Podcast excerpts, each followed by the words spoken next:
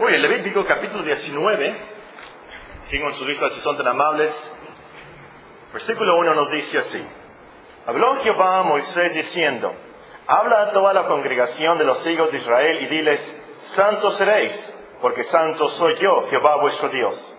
Cada uno temerá a su madre y a su padre, y mis días de reposo guardaréis, yo Jehová vuestro Dios. No os volveréis a los ídolos, ni haréis para vosotros dioses de fundición, yo Jehová vuestro Dios. Y cuando ofreciereis sacrificio de ofrenda de paz a Jehová, ofrecedlo de tal manera que seáis aceptos. Será comido el día que lo ofreciereis, y el día siguiente, lo que quedare para el tercer día será quemado en el fuego. Y si se comiere al día tercero será abominación, no será acepto. El que comiere llevará su delito, por cuanto profanó los santos de Jehová, y la tal persona será cortada de su pueblo. Cuando ciegues la mies de tu tierra, no cegarás hasta el último rincón de ella, ni espigarás tu tierra cegada. Y no rebuscarás tu viña, ni recogerás el fruto caído de tu viña, para que el pobre y para el extranjero lo dejarás. Yo Jehová, vuestro Dios. No hurtaréis, no engañaréis, ni mentiréis el uno al otro. Y no juraréis falsamente por mi nombre, profanando así el nombre de tu Dios. Yo Jehová. No oprimirás, oprimirás a tu prójimo, ni le robarás no retendrás el salario del jornalero en tu casa hasta la mañana. No maldecirás al sordo, y delante del ciego no pondrás tropiezo, sino que tendrás temor de tu Dios, yo Jehová. No harás injusticia en el juicio, ni favoreciendo al pobre, ni complaciendo al grande. Con justicia juzgarás a tu prójimo. No andarás chismeando entre tu pueblo. No atentarás contra la vida de tu prójimo, yo Jehová. No aborrecerás a tu hermano en tu corazón. Razonarás con tu prójimo para que no participes de su pecado. No te vengarás, ni guardarás rencor a los hijos de tu pueblo, sino amarás a tu prójimo como a ti mismo. Yo, Jehová. Si tienen sus Biblias, busquen 1 Corintios 13. 1 Corintios 13. Estamos aprendiendo este capítulo este año como iglesia aprendemos un versículo por mes, lo estudiamos, lo meditamos. Dios mediante el último mes, en diciembre, aprenderemos el versículo 12 y el versículo 13. Ya llegamos al quinto versículo. 1 Corintios 13, 5 será nuestro texto. Como título para este sermón les sugiero la virtud del amor que protege a la iglesia de divisiones la virtud del amor que protege a la iglesia de divisiones. Otro título pudiera ser, ¿cómo vencemos el rencor? ¿Cómo vencemos el rencor? Otro título pudiera ser, el rencor es lo opuesto al amor. El rencor es lo opuesto al amor. Y otro título más espectacular, la bomba atómica del diablo. La bomba atómica del diablo. Tarde entonces nos toca terminar nuestro estudio de 1 Corintios 3.5, donde Dios nos enseña que el amor real no hace nada indebido, no busca lo suyo, no se irrita, no guarda rencor. Ya estudiamos que el amor no hace nada indebido, es decir, no hace nada que está prohibido en la Biblia. También vimos que el amor no busca lo suyo, es decir, no es egoísta, no es egocéntrico, sino que busca el bien de los demás. También no se irrita, es decir, no se enoja, sino que controla sus sentimientos para no pecar contra Dios. Esta tarde nos toca estudiar entonces que el amor no guarda rencor. El amor no guarda rencor. Nuestro plan de estudios no pudiera ser más sencillo. En primer lugar, vamos a aprender lo que es el rencor, vamos a definir el rencor. Y en segundo lugar, vamos a aprender qué hacer para no tener rencor. ¿Qué hacemos para no guardar el rencor. Muy bien, en primer lugar, si el amor no guarda rencor, tenemos que saber qué es eso de rencor. ¿A qué se refiere aquí la palabra de Dios? El diccionario secular dice que rencor es resentirse, tener un sentimiento, un sentimiento de enojo, de pesar por algo. La frase original de nuestro texto dice, el amor no considera el mal, es lo que dice en el original. Hay otra versión que lea en nuestro texto. El amor no toma en cuenta, no considera el mal recibido. Y de eso se trata. El rencor toma en cuenta el mal recibido. Pero el que tiene agape, el que tiene el amor de Dios, no toma en cuenta el mal que alguien le hace. No acumula esos sentimientos de, odio, de enojo, de venganza contra el que le hizo mal. Escuché de un político, tal vez irónicamente lo dijo, probablemente, él dijo, yo no soy recoroso, yo no soy recoroso, pero tengo muy buena memoria. Pues, eso, eso, eso es ser rencoroso tener una buena memoria, recordar, tomar en cuenta, considerar el mal que los demás nos hacen. Bueno, entonces, que el amor no guarda rencor significa que no debes de tener en cuenta las cosas malas que te hacen. Así como José con sus hermanos, ¿se acuerdan? Eh, sus hermanos lo vendieron, lo vendieron como esclavo los mayanitas, eh, los manitas lo vendieron eh, en Egipto, allí sufrió muchísimo, muchísimo en las manos de la esposa de Potifar y luego en el calabozo ahí sufrió muchísimo. Luego se encuentra con sus hermanos, ya que es primer ministro de Egipto, vienen sus hermanos a comprar alimento. ¿Qué pasa eh, con José ahí? ¿Los ah, guardó rencor contra ellos?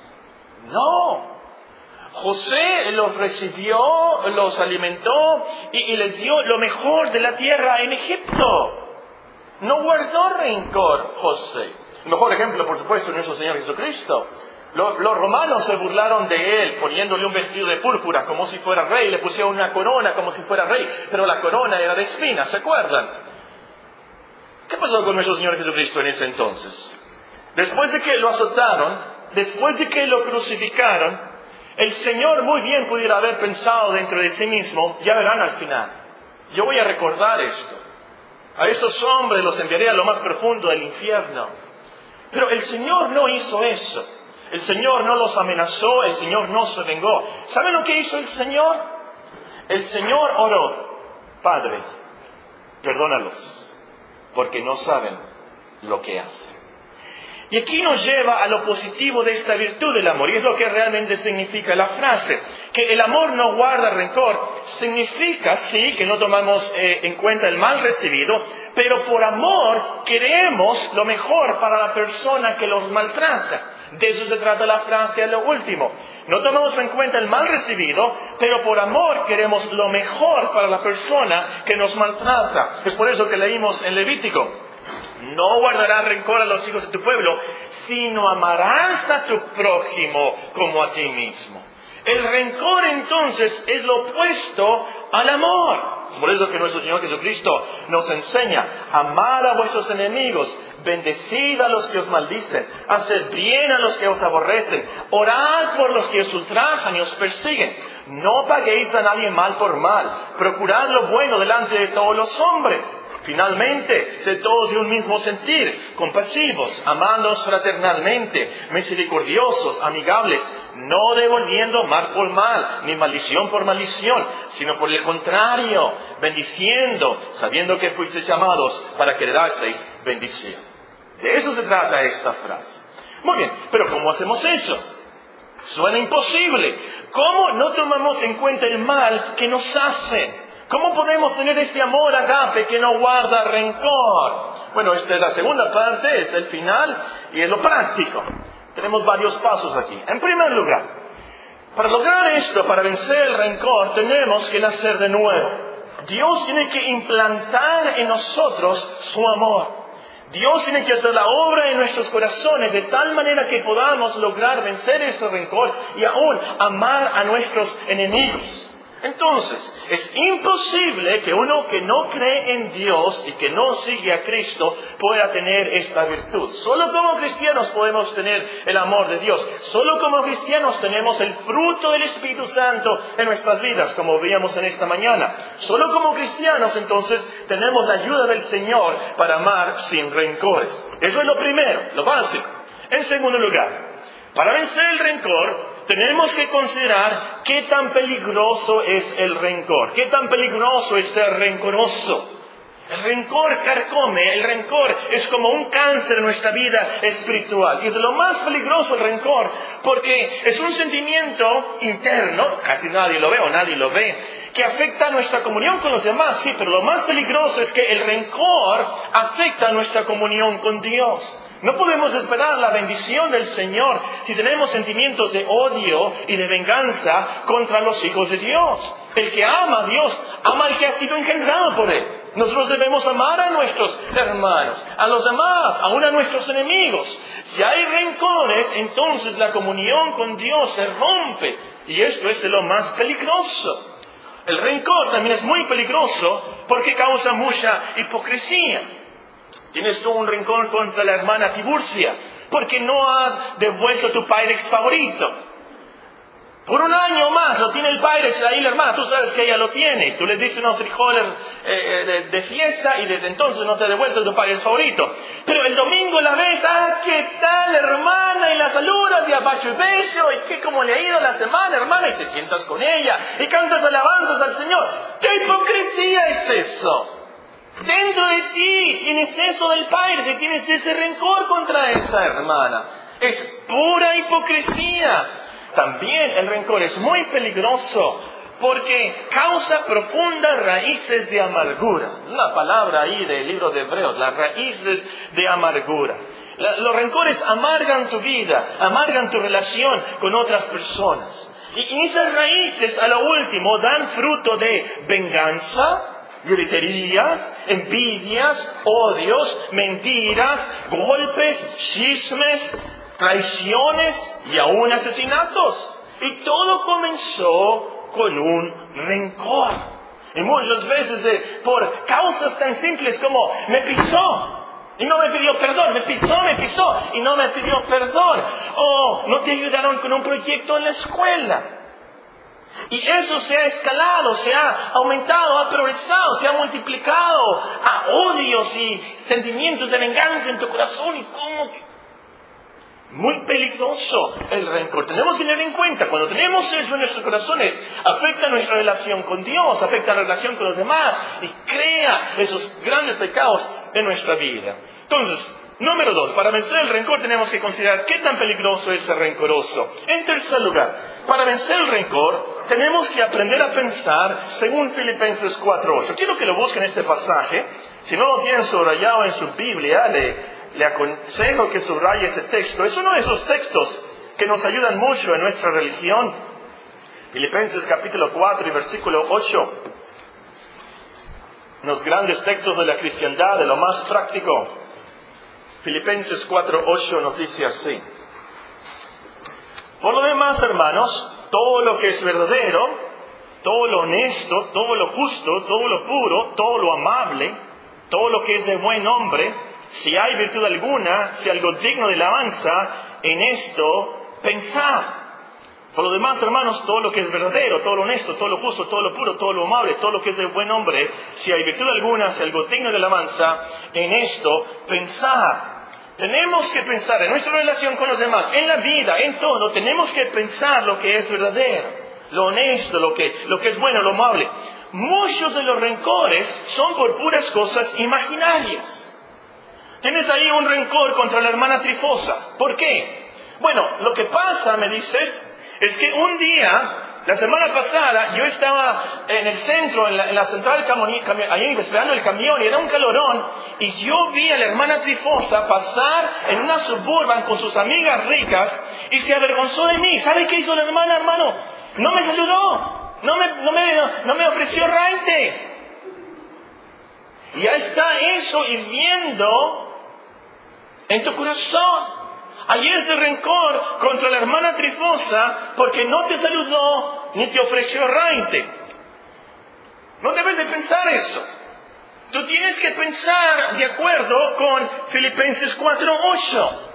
La verdad es que la hermana Trifosa no llevaba sus lentes y no te vio. La hermana Trifosa sin lentes no ve más que bultos. No pienses. Tienes que forzar tu entendimiento, tu mente, a pensar, la hermana no me vio. La hermana no se avergonzó de mí. Tienes que pensar bien. De seguro que la hermana no me vio. Pero Dios ha de tener un propósito. Yo pude compartirle un folleto al que iba junto a mí. ¿Ven lo que pasa? El cambio de pensamiento, el amor que no guarda rencor, Piensa lo mejor de los demás. Piensa según nos dice Filipenses 4.8. No se imagina cosas. No sabemos la realidad de la hermana Trifosa.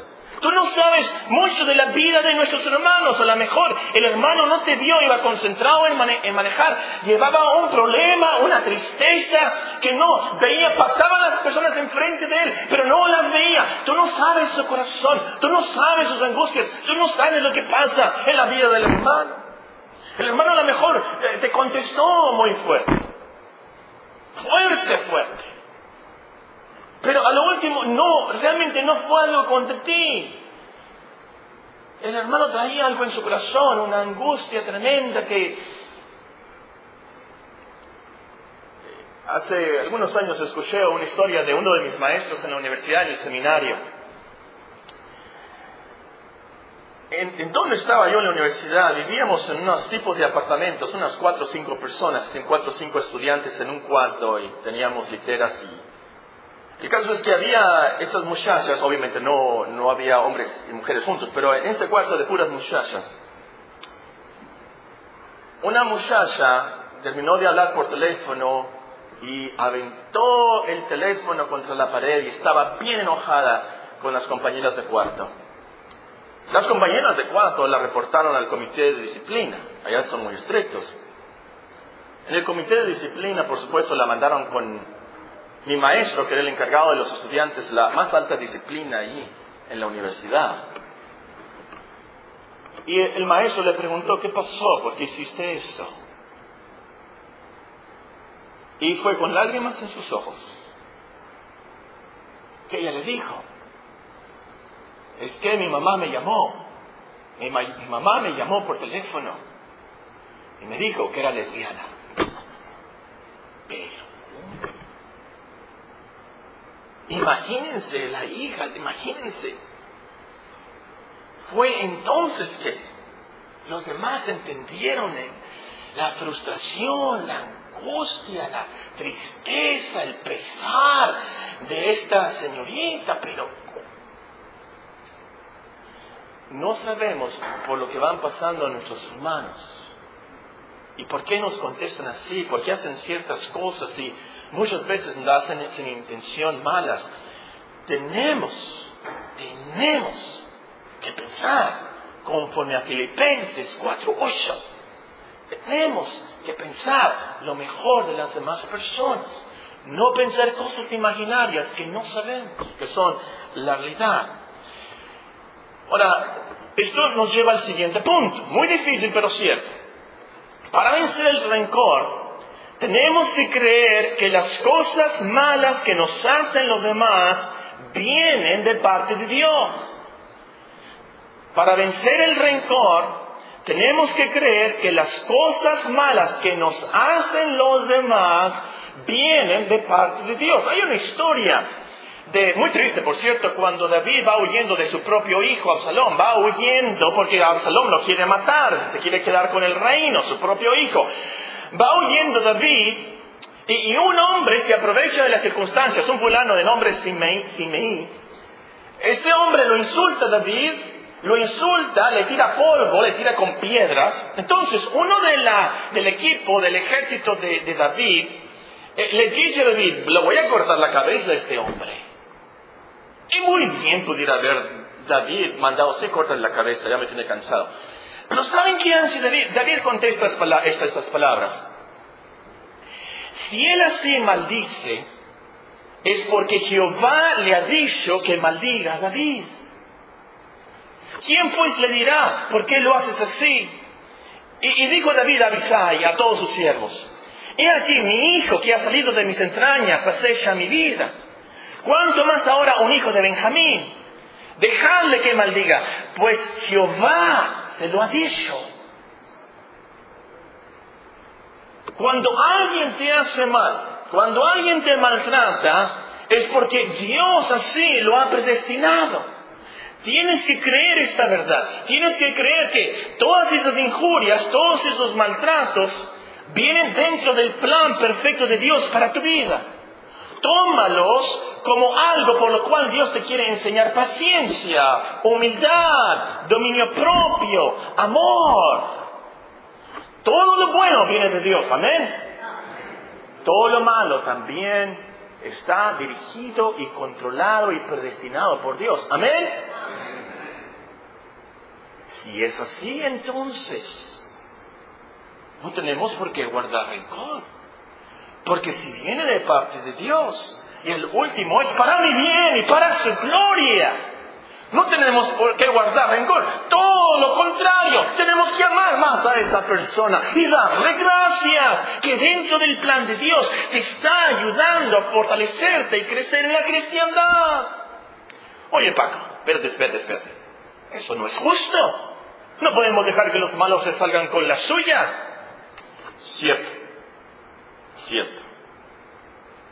Tiene que haber justicia, pero eso déjaselo a Dios. Ese es el quinto punto.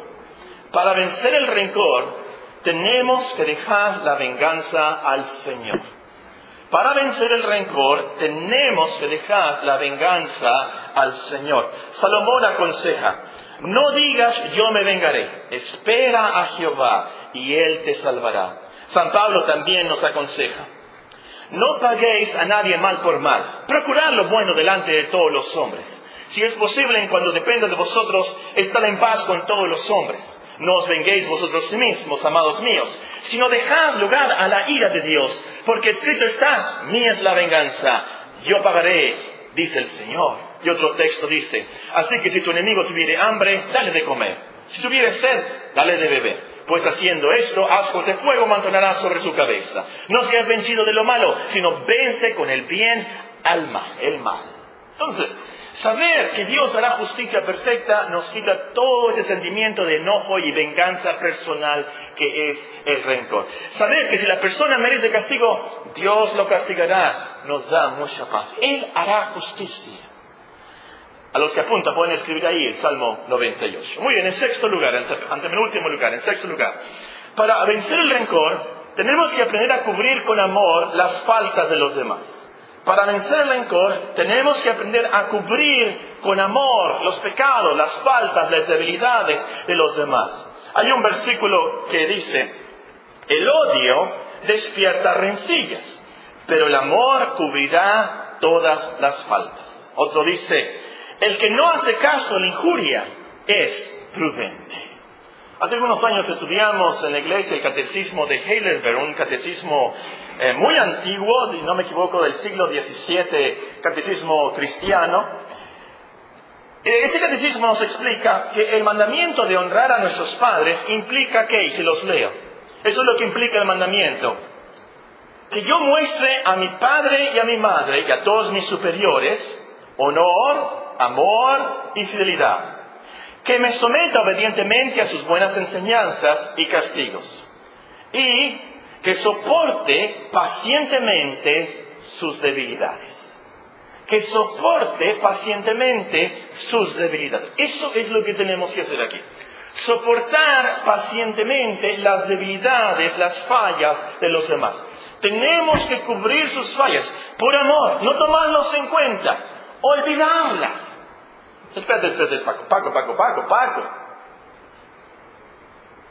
Han pecado contra mí muy feo. Muy feo. Me dolió mucho, me afectó mucho, afectó a mi familia. No es justo que yo nada más lo olvide y lo pase. Si alguien ha pecado contra ti y no lo puedes cubrir, no puedes olvidarlo por amor, entonces, y este es el penúltimo punto, tenemos que buscar el arrepentimiento de esa persona para reconciliarnos totalmente con ella lo más pronto posible. Tenemos que buscar el arrepentimiento de esa persona para reconciliarnos totalmente con ella lo más pronto posible. Y el Señor nos dio los pasos que hay que seguir. Él nos manda, escuchen. Si tu hermano peca, ve y repréndelo a solas, sigue en privado si te escucha, has ganado a tu hermano.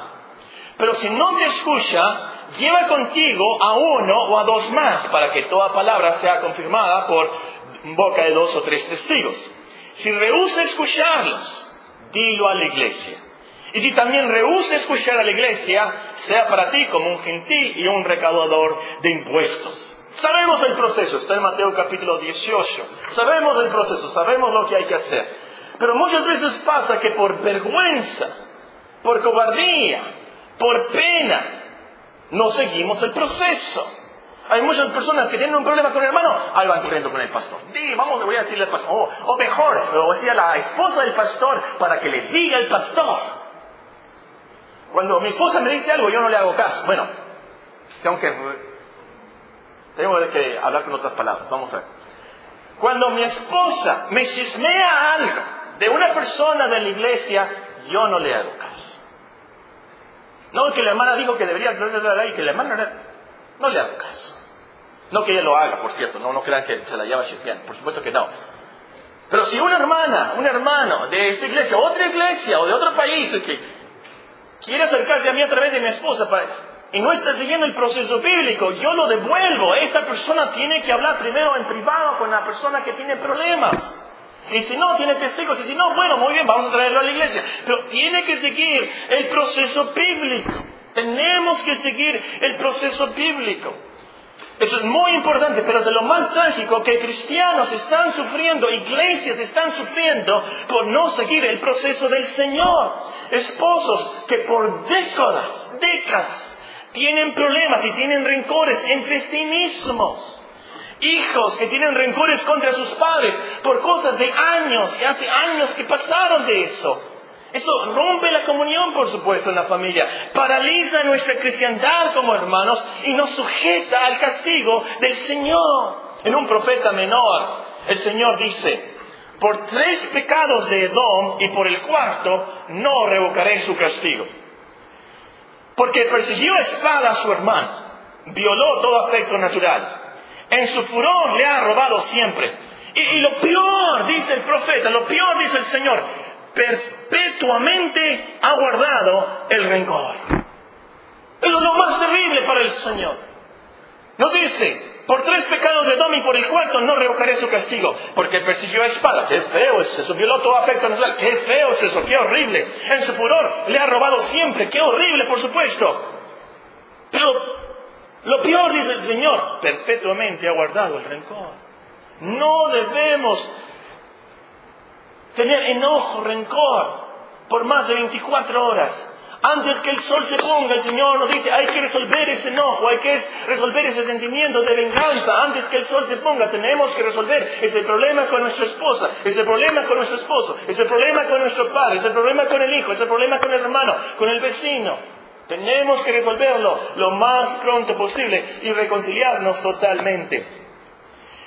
Y el proceso del Señor es eficaz, hermanos. Esta es la palabra del Señor. El proceso es eficaz. El proceso funciona. Para lo último tenemos que deshacernos de esos sentimientos porque están carcomiéndonos el alma en nuestra relación con el Señor. Y les voy a decir, muchas veces seguir el proceso del Señor resuelve todo. Nos damos cuenta que fue un malentendido. La hermana Pifosa no llevaba lentes, no me vio. Fue un malentendido. Y saben qué? Muchas veces no es un malentendido, pero al resolver el problema con el hermano, lo que va a pasar, ese hermano te va a respetar más y te va a amar más. Porque va a pensar, este hermano de verdad es hermano.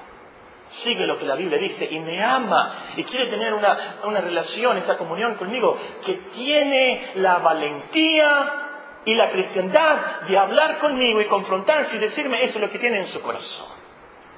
Y eso nos une en una comunión eterna. En último lugar, para vencer el rencor tenemos que perdonar a los que nos ofenden así como Cristo nos perdonó. San Pablo nos escribe, Quítense de vosotros toda amargura, todo enojo, toda ira, toda gritería y maledicencia, toda malicia. Antes el benignos unos con otros, misericordiosos, perdonándonos unos a otros, como Dios también nos perdonó a vosotros en Cristo. Sed pues imitadores de Dios como hijos amados, y andad en amor, como también Cristo nos amó, y se entregó a sí mismo por nosotros, ofrenda y sacrificio a Dios en olor fragante. Últimos versículos de Efesios 4, los primeros de Efesios 5. Cuando el Señor nos perdona, Él olvida todos nuestros pecados. Él los entierra en lo más profundo de la mar. Él no guarda ningún rencor contra nosotros, aun cuando pecamos como cristianos. Él no guarda ningún rencor. Él no guardó ningún rencor con el apóstol Pedro, que lo negó. Él no guardó ningún rencor con los discípulos que lo desertaron, lo abandonaron a la hora de la cruz. Él no guardó ningún rencor, Él los perdonó. Así también nosotros debemos de tener misericordia con los que pecan contra nosotros y perdonarlos de verdad. No tomarles en cuenta el mal que nos han hecho. Olvidar sus insultos, olvidar sus faltas, sus debilidades, sus pecados contra nosotros. Y es así entonces que nosotros tenemos ese amor agape que no guarda rencor. En tres comentarios y termino. Tres comentarios breves. Número uno. El rencor es una de las armas más poderosas del diablo. Estados Unidos venció la Segunda Guerra Mundial, venció a, Japón. ¿Saben cómo? ¿Se acuerdan cómo? La bomba atómica. Hiroshima. Así como eh, Estados Unidos eh, derrotó, se acabó la guerra. Así el diablo derrota, divide, destruye iglesias con el rencor entre hermanos. La bomba atómica del diablo es el rencor. Y el diablo es muy astuto. Porque el rencor es invisible. Es un arma que no se ve. Y el diablo puede usar simplezas. Y porque somos humanos y somos carnales y somos débiles, aún como cristianos, puede usar simplezas para provocar rencores, para destruir y dividir la iglesia. Que la hermana no me dijo nada de mi vestido nuevo. Que la hermana nada me dio un tamal. Que el hermano no me quiso prestar el celular. El hermano no te quiso prestar el celular porque no tenía saldo. La hermana no te dio más que un tamal porque vio que no iba a alcanzar en la congregación. Venían visitantes y, nada más iba a alcanzar para un tamal. Y, como vio que tú eras una de las hermanas maduras y que te iban a entender al final, nada más te dio un tamal.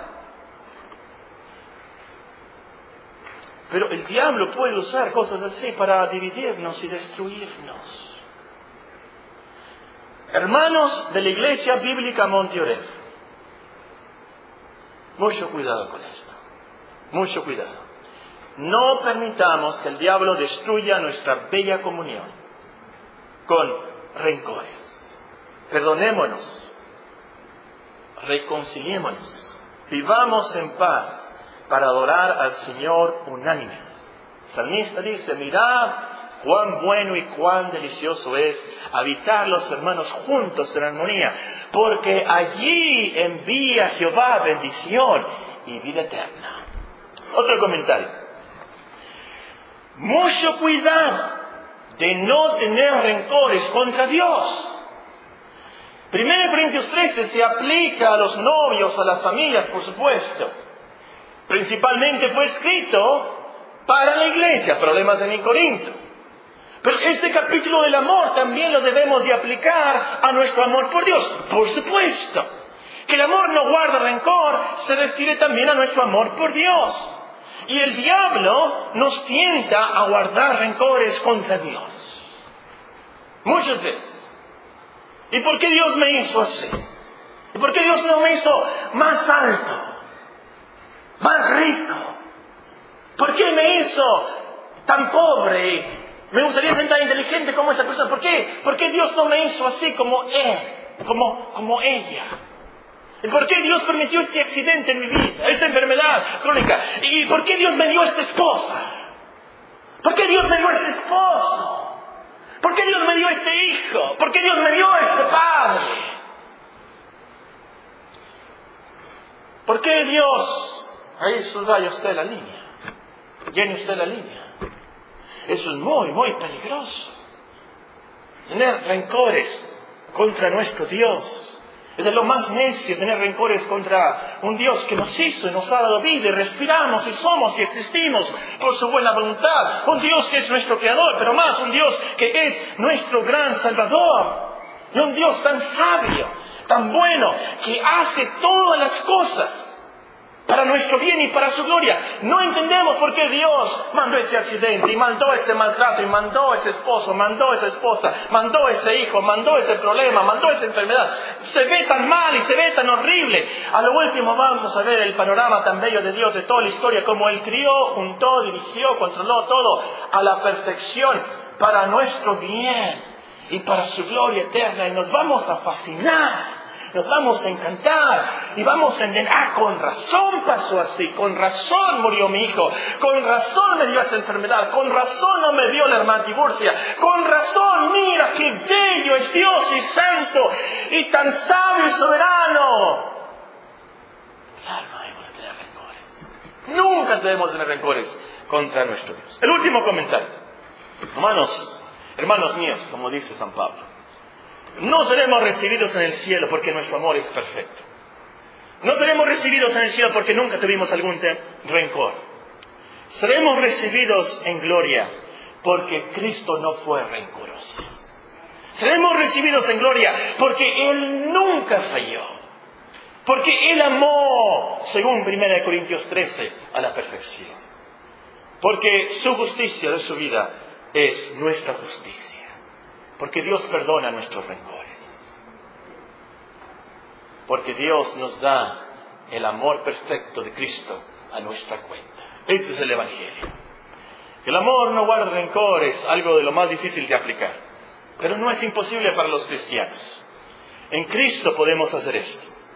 Confesemos nuestros rencores. Reconciliémonos con nuestros hermanos, con nuestros hijos, con nuestros padres. Hagamos todo lo posible confesando nuestros pecados a Dios, arrepintiéndonos, por supuesto. Pero lo último, yendo a Cristo. Es en Él que aprendemos a no ser rencorosos, perdón, aprender a ser perdonadores, misericordiosos, pacientes con nuestros hermanos. Y esto, hermanos, urge, urge. Porque si yo hablase lenguas humanas y angélicas y no tengo amor, vengo a ser como metal que resuena o címbalo que retiñe. Y si tuviese profecía y entendiese todos los misterios y toda la ciencia y tuviese toda la fe de tal manera que trasladase los montes y no tengo amor, nada soy. Y si partiese todos mis bienes para dar de comer a los pobres y si entregase mi cuerpo para ser quemado y no tengo amor, que nada me sirve. El amor es sufrido, es benigno. El amor no tiene envidia. El amor no es jactancioso, no se envanece. El amor no hace nada indebido. No busca lo suyo, no se irrita, no guarda rencor. Oremos al Señor.